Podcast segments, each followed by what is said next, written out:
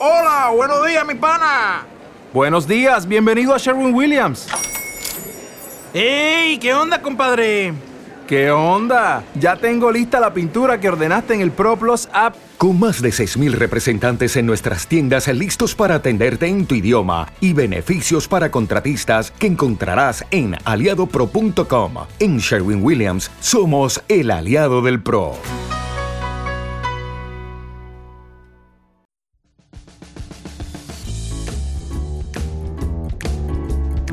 Hola, soy Pilar Paul y esto es People Habla, un podcast narrativo y multitemático basado en informaciones y hechos reales que atrapan mi atención.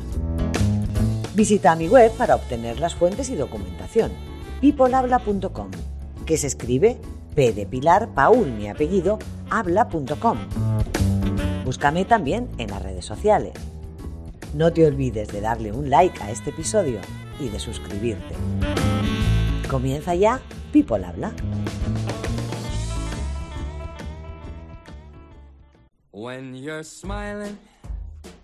La sonrisa en tiempos de la cólera. Hola y gracias por estar de nuevo conmigo aquí en People Habla. Estamos comenzando la séptima temporada. Sí, definitivamente ha pasado tiempo. Me disculpo de antemano. Pero ¿cómo empezar una nueva etapa de forma positiva con la que nos ha estado cayendo durante estos meses? Muy difícil tratar de hacer un contenido que no toque tantas desgracias que parecen haber florecido por acción espontánea en estos inicios de año y de primavera, que cuando menos se presenta un poco opaca. Me marché en periodo prenavideño y con una cierta alegría de dejar atrás los dolores de estos dos últimos años. Y como todos, yo cerraba con la esperanza de comenzar por fin esos felices años 20, que tanto nos prometía ese eslogan del pasado.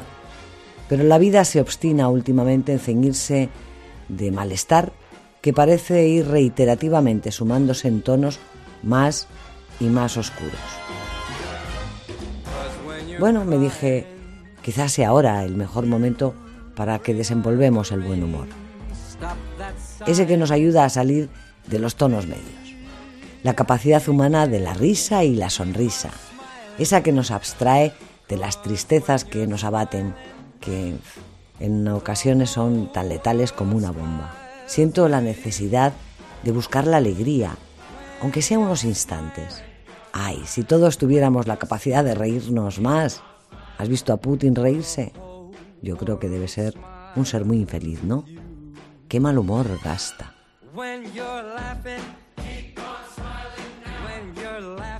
Los griegos ya hablaban de esos humores de los que el cuerpo se compone según la teoría hipocrática.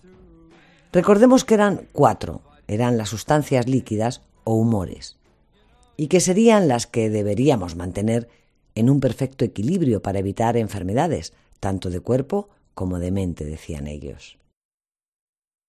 Y así alguien que poseía un buen estado general tenía un buen humor. Pues no, no parece el caso de Putin, que como poco diría que no ha ido al baño en 20 años. Incluso pienso cosas peores. Así está el pobre. Eso es que seguro que debe ser muy malo, malísimo. Pero más aparte, y volviendo a los griegos.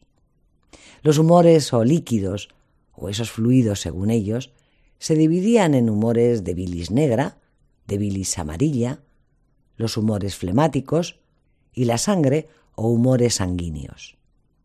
Además, los humores tenían una estrecha relación con los cuatro elementos, el fuego, el aire, el agua y la tierra. Y a esta relación se le añadían también otras cualidades físicas, caliente, frío, húmedo y seco. Gracias a estas teorías han permanecido ciertos conceptos entre nosotros asociados al carácter, como el humor negro, el flemático o el melancólico. La buena salud correspondía, por tanto, a quienes tenían un buen balance, un buen humor. Y en nuestra cultura se acuña el término para definir a alguien que tiene ese carácter agradable, feliz o alegre. La escuela peripatética, discípula del filósofo griego Teofrasto, le atribuía esos humores a determinados caracteres de las personas. Por ejemplo, los sociales debían ser aquellos que eran más sanguíneos, los calmos los que más flema tenían, los coléricos se asociaban a los que tenían mucha bilis y dentro de esos los melancólicos corresponderían a los que tuvieran más bilis negra. Y se asociaría en el tiempo a reírnos o bromear sobre la desgracia. El humor negro. El humor flemático era para quienes permanecían impasibles y calmos. Y por supuesto quienes tenían buen humor serían aquellos que se beneficiaban de tener una salud estupenda y a los que les iba asociado, por supuesto, la alegría y la vitalidad. A lo largo del tiempo, la ciencia ha demostrado que para combatir los malos humores, es decir, enfermedades, la risa puede ser un transmisor de beneficios notables en nuestro organismo, con capacidades altamente sanatorias.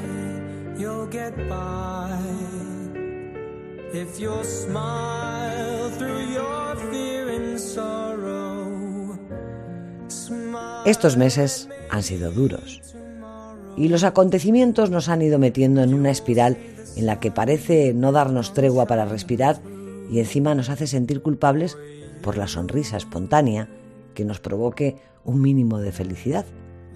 Porque el mundo parece desmoronarse en pedazos y debemos estar acordes un poco con el clima. Yo, por supuesto, no he sido inmune a ese desasosiego y también me ha silenciado durante un tiempo. Eso y una COVID estupenda que me dejó doblada un mes y pico. Pero bien, pasado este tiempo yo no puedo cambiar nada y he tomado una decisión. Ser feliz sin culpa y reírme cuando se pueda. Total, la vida son dos minutos y la mitad la pasamos durmiendo. Y en esa lucha de supervivencia por el buen humor, el equilibrio, nos hacemos más conscientes del valor de lo pequeño y lo cotidiano y del bienestar que nos hacen sentir las cosas más cercanas. Es muy humano. No somos bichos raros por reírnos a pesar de las desdichas. Es una manera natural de autoproteger nuestra mente, de espantar los miedos. Pero ¿qué pasa cuando nos reímos de los demás? ¿Qué hay de gracioso en ver esos vídeos en los que la gente se cae o golpea estrepitosamente y que provocan la hilaridad de muchos? ¿Eso es sano? ¿Es correcto? ¿O cuando nos reímos de la broma sarcástica que hacen algunos cómicos sobre determinados personajes, políticos o gente incluso con problemas de alguna índole? Pues todo, igualmente, en su justa medida. Con conciencia mucho mejor. Veamos. Imagina que a ese jefe odioso le pasa alguna cosilla con el café que se cae o alguna tontería, pero que lo puedes ver además a través de un ojito de una cerradura y te puedes reír a sus espaldas un poquito. Pues claro, claro que lo haces. Te reirás de satisfacción al ver una debilidad suya y que está en ese momento en desventaja contigo. Claro, es normal. No, no eres un bicho raro si alguna vez te ha pasado, que seguro que te ha sucedido en más de una ocasión como a mí. Schadenfreude le dicen los alemanes a ese sentimiento, que es la unión de dos palabras antagónicas, daño y alegría. Bueno, a no ser que seas un sadomasoquista y que el daño ajeno te haga feliz, pero el daño normalmente no implica alegría, salvo en esos casos donde la situación no se torna tan grave o no es muy doliente. Somos muy curiosos con la risa y cuando alguien se tropieza con una banana en la calle tenemos niveles de aceptación del dolor ajeno limitados. Cuando es transitorio, no es una afección que cause un mal prolongado, lo llevamos. O sea, nadie, salvo un perturbado, se ríe del sufrimiento de los ucranianos. Pero sin llegar a ese extremo para la explicación, hay multitud de oportunidades en las que nos reímos del mal del otro. Sí. Vamos, Chandenfreude. No te mientas que seguro que lo haces, piensa. Al verle un poquito desvalido puede ser hilarante y romper ese momento de tensión. Es normal, es un resorte que nos libera de la presión. Imagina esa escena en la que se tropieza y se tira el café encima después de salir de una reunión en la que además te ha puesto fino. Pues eso, Chandenfreude. Y aunque quizá no te atrevas a hacerlo en su cara, vas a estar todo el día disfrutando íntimamente ese momento. Y lo vas a compartir y llevar a casa con los amigos, ridiculizando y exagerando aún más toda la situación. ¿cierto? Otra cosa, por supuesto, es ver a tu jefe al mismo tedioso ser caerse y romperse la crisma. Ahí no, no te ríes. Directamente empatizarías con su dolor. Sí, parece ser que el cerebro elige siempre el placer sobre el miedo en cada ocasión que pueda. Y ahí no, ahí no hay placer. Ha sido muy casual que yo esté preparando este tema justo en estos días con la polémica bofetada de Will Smith al cómico Chris Rock en los premios Oscars. Todo muy violento. La charada del cómico se pasó de la raya en varias ocasiones con comentarios machistas, como el de obviar el nombre de Penélope Cruz, llamándola la mujer de Javier Bardem, cuando de sobra es incluso más conocida que él y además era, nada más y nada menos, que una de las nominadas en igualdad de posición frente a su propio marido.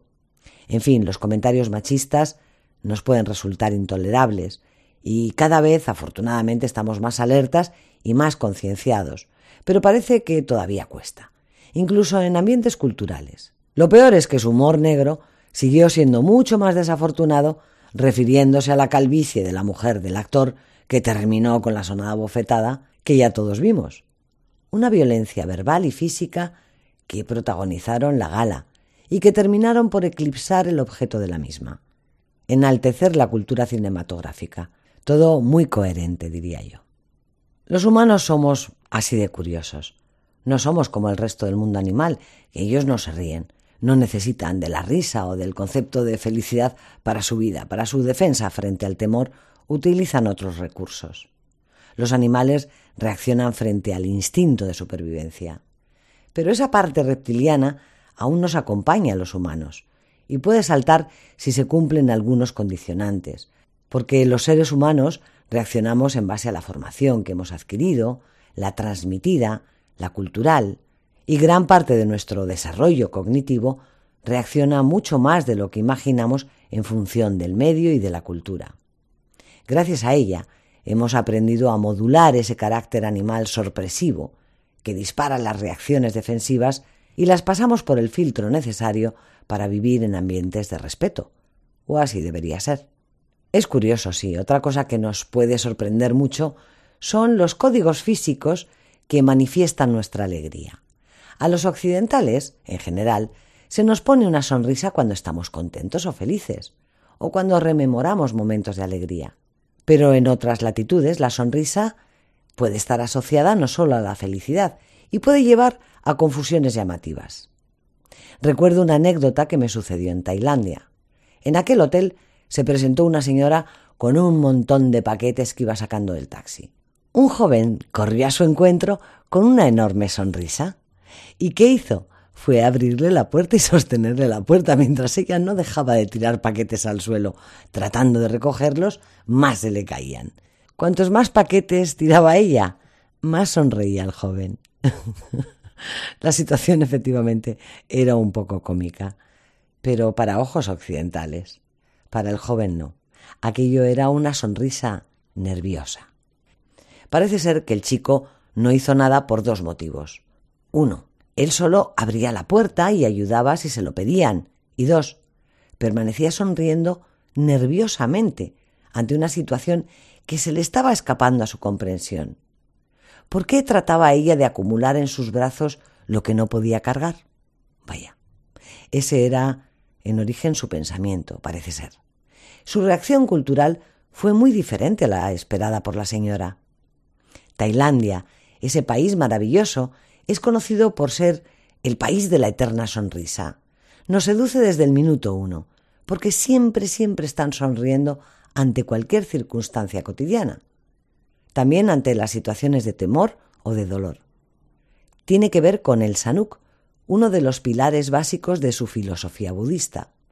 Para ellos, la vida hay que tratar de llenarla de actos que sean agradables, respetuosos y felices, y así en cualquier situación ellos simplemente sonríen. Por supuesto ya se sintió fatal y súper ridiculizada, y machacó al mozo con unos buenos improperios que solo consiguieron de él que sonriera más. Sonrisas que estaba claro que ella no entendía. Para mí sí era ridículo verla tirar uno tras otro de los paquetitos, os lo aseguro, y entiendo que ella se viera así. Pero para el joven no había ese fondo.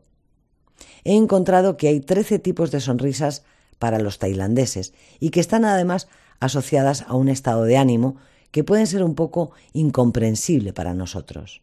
Las trece sonrisas están catalogadas con su propio nombre y significado, tal como dicen en Working with the Thais, una guía para manejarse en Tailandia, de los autores Henry Colmes y Suchasa Tanto. Espérate, que es que esto me cuesta decirlo. Tang Tong Tabi. Vale. La sonrisa del joven estaría entre varios conceptos.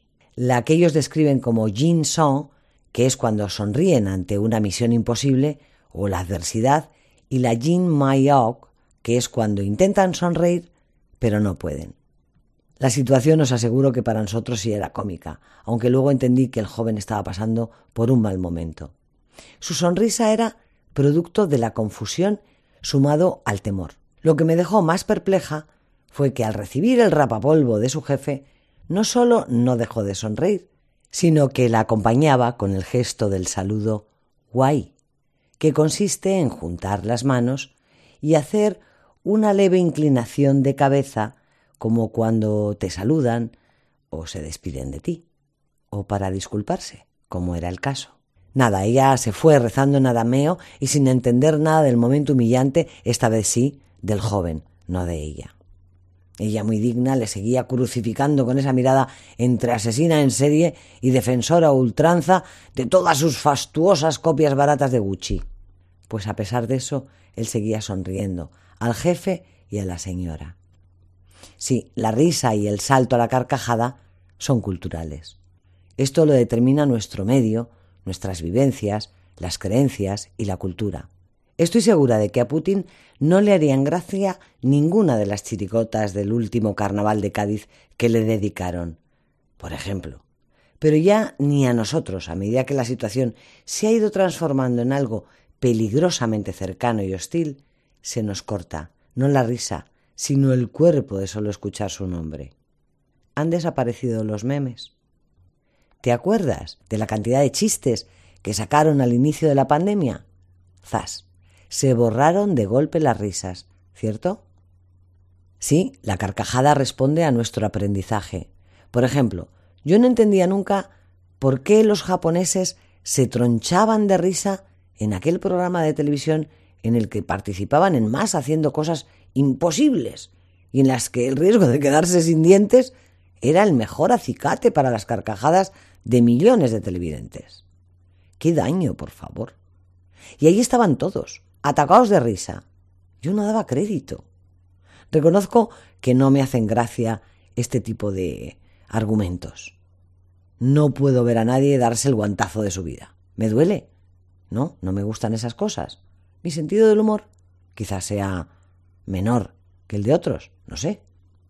A lo largo de la historia, la comedia y la tragicomedia han formado parte de nuestro acervo cultural y hemos visto cómo un buen cómico no es aquel que solo te hace reír, sino el que te hace reflexionar, el que empatiza contigo y hasta el que te hace soltar unas lágrimas, como el gran Charles Chaplin, un maestro del mensaje. Los cómicos, los humoristas, los titiriteros, los actores, son seres de una inteligencia y sensibilidad aguda y algunos sublimes, capaces de conocer y captar la psicología humana mucho más que grandes estudiosos. Son los genios para darle la vuelta a situaciones nada cómicas, para desdramatizarlas, con risas además eléctricas. Siempre nos sorprenden por elevarnos a esa gloria, hasta dejarnos con dolor de tripa o llevarnos al mundo del corazón y la ternura con igual destreza. Como no recordar a nuestro gran mimo Charlie Rivel. Para quienes no se acuerden, no lo sepan o no lo hayan visto nunca, fue uno de los clowns más famosos en el mundo, y su original espectáculo llenó los mejores teatros conocidos. Lo curioso es que Charlie Rivel era famoso por llorar como un niño desconsoladamente. Literalmente aullaba cuando no conseguía sus pequeños desafíos sobre el escenario, enternecía al espectador y luego les hacía partícipes de sus contagiosas victorias. Tal como le sucede a los padres cuando ven en la lucha a los niños y que superan sus torpes pasitos. Y cuando lo consiguen, ¡buf! te inundan de ternura y de alegría y te entra una carcajada. Ese carácter del personaje tiene su origen en las primeras actuaciones suyas. Al parecer, en una de ellas salió al escenario y un niño entre el público empezó a llorar. Quizá atemorizado por el atuendo excéntrico del clown, que iba siempre con una peluca roja, la nariz grande, roja y la cara muy blanca. Menuda decepción del mimo, al sentir la reacción del niño que no paraba de llorar a grito pelado. Charlie se acercó e intentó calmar su angustia, consiguiendo una respuesta aún peor. El niño no paraba de aullar. El cómico se volvió al escenario y reaccionó. Empatizó se puso a llorar solidariamente con la criatura con el mismo fervor. El chiquitín se cayó, pero el payaso seguía aún desconsolado, y volvió a acercarse al niño y entonces sucedió la magia. El pequeño le dio su chupete para que el payaso pudiera calmarse. Este no dudó en usarlo. Ese chupete, hoy en día, forma parte de la exposición permanente del Museo de Charlie Rivel en su ciudad natal, en Cubelles, en Barcelona. Sabemos de los grandes beneficios de la risa, no hace falta ser un experto para reconocerlos en nosotros mismos cuando finalizamos una reunión alegre, con amigos, con familia. Unas horas así y hemos aparcado el peso del día, ¿cierto? Hasta dormimos mucho mejor. Me viene a la mente el doctor Patch Adams, a quien Robin Williams inmortalizó en la pantalla con una película que llevaba su nombre, Doctor Patch Adams, aunque creo que en España se comercializó bajo el nombre del Doctor Alegría o algo así.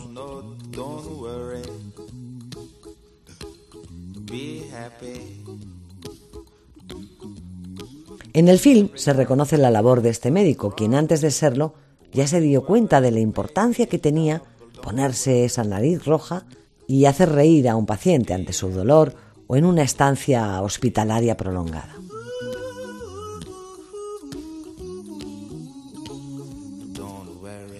El buen humor, como ya decían los griegos, consiste en ese fino equilibrio entre los fluidos. Y hoy en día la medicina te dice que para defenderte de muchos problemas, la risoterapia, acompañada de otras disciplinas médicas, es un arma intangible de gran poder. Aumenta la sensación de bienestar aliviando el dolor, aumenta la satisfacción personal y mejora el estado de ánimo en general. La sonrisa y la risa liberan endorfinas, dopaminas, serotonina y adrenalina que contribuyen a reducir el dolor físico y el emocional. Mejoran la salud porque activan el sistema neuroendocrino e inmunitario, elevando el número de leucocitos y favoreciendo la plasticidad cerebral. Es maravilloso reírse. Pero tranquilidad, que si crees que no tienes un buen sentido del humor, o si piensas que lo tienes infradesarrollado, la Clínica Mayo propone aprenderlo y dice que es más sencillo de lo que nos imaginamos. Luego te dejo en la web algunos pasos que ellos proponen. Los beneficios de reír y sonreír son patentes. Mira, por ejemplo, investigadores de la Universidad de California estudiaron en fotos de anuarios universitarios a mujeres que tenían la sonrisa Duchenne y descubrieron que esas mujeres habían tenido además una vida mucho más feliz que las que no sonreían así. En el estudio contactaron con ellas en diferentes etapas de su vida, con 27, 43 y 52 años. Qué curioso, ¿verdad? La sonrisa Duchenne se llama así en honor a los estudios del doctor Guillaume Duchenne que hizo en el siglo XIX, quien se centró en estudios de tipos de sonrisas beneficiosas para la salud. Esta sonrisa es la que se produce levantando las comisuras de la boca, mostrando suavemente los dientes y llegando incluso a subir esa sonrisa entornando un poquito los ojos. Pruébala ahora mismo. Trata de mantenerla unos 20 segundos. Un gesto mínimo. Directamente te va a hacer sentir mejor. Porque involucra canales neurológicos relacionados con los centros emocionales del cerebro y la zona del córtex, que regula procesos intelectuales. Te sientes bien porque estás bien hasta estás más guapo o guapa o guape, como tú mejor te identifiques. De hecho, la sonrisa mentirosa se detecta en las personas que solo sonríen con la boca, pero no con los ojos. ¿Y sabes qué? Tampoco resultan atractivos. Los repelemos y desconfiamos de ellos. Sí, es que la sonrisa es tan atractiva que no solo cautiva, rompe con los momentos más fríos y te ahorra de tener una mala primera impresión. Definitivamente abre con más facilidad muchas puertas. ¿Has probado entrar en un ambiente algo frío con una suave sonrisa? Te van a atender mucho mejor, no me cabe duda. ¿No te has dirigido a esa persona que parece un poco cascarrabias con una sonrisa y de repente se le ha esfumado su mal gesto y hasta te ha sonreído? Claro, porque la sonrisa está demostrada, provoca el efecto espejo. Es contagiosa de verdad. Y quizá no te quite de problemas, pero te va a ayudar a llevarlos un poquito mejor. Sin duda, sonreír y soltar la carcajada es un bien escaso en estos días. Pero nos podemos permitir el lujo de escaparnos de las nubes un momento, con un pequeño impulso, y espero dejártelo y que se te contagie este buen rollo del día. A ver si lo consigo. Así que antes de despedirme de ti, hasta el próximo episodio, eso sí, prometido en 15 días, te dejo un pequeño motorcito para cambiar el mood, como dicen los americanos. Una muestra magistral de cómo pasar de esa sonrisa a la carcajada con la diferencia que nos enseñó Gila entre molestar, irritar y obrar con mala leche. Imagínate a Gila, ahí en el escenario, vestido con su inconfundible camisa roja y su chaleco, de pie frente a la pequeña mesa camilla y con su viejo compañero, el teléfono. Bueno, ahí te dejo este pequeño sketch de Gila. Muchas gracias, buenas noches. Muchas gracias. Eh, la verdad es que ustedes no se pueden dar idea el cariño que le tengo yo a este aparato, aparte de que lleva muchos años conmigo, le tengo mucho cariño porque es un aparato muy útil.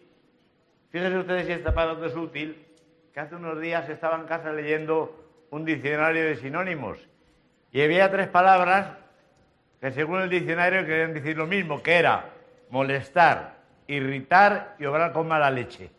Y dije yo, no es lo mismo. Molestar sería si yo marco un número cualquiera a bulto el primero que se me ocurre, ¿no? Y me pienso también a bulto cualquier nombre. Y digo, ¿está Basilio? Perdone, eh, perdone, perdone, esto sería molestar. Pero si a las 11 de la noche marco el mismo número y digo, ¿está Basilio? Perdone, eh, perdone, perdone, esto ya sería irritar. Pero si a las cuatro y media de la mañana marco el mismo número y digo, ¿sí, Basilio? ¿Ha preguntado alguien por mí? Esto ya sería obra con mala. Y... Claro, claro. Mejor reír en los tiempos de la cólera. Total, como decía mi querido amigo y filósofo Vicente, la vida son dos días y la mitad la pasamos durmiendo.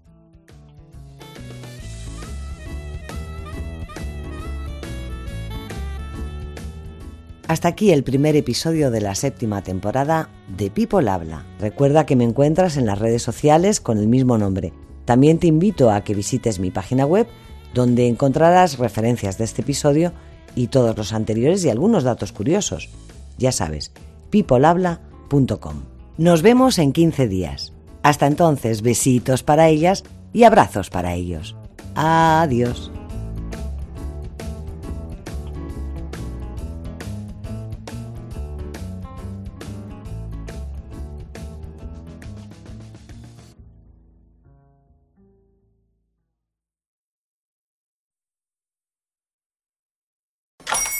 Hola, buenos días, mi pana. Buenos días, bienvenido a Sherwin Williams. ¡Ey! ¿Qué onda, compadre? ¿Qué onda? Ya tengo lista la pintura que ordenaste en el ProPlus app. Con más de 6.000 representantes en nuestras tiendas listos para atenderte en tu idioma y beneficios para contratistas que encontrarás en aliadopro.com. En Sherwin Williams somos el aliado del PRO.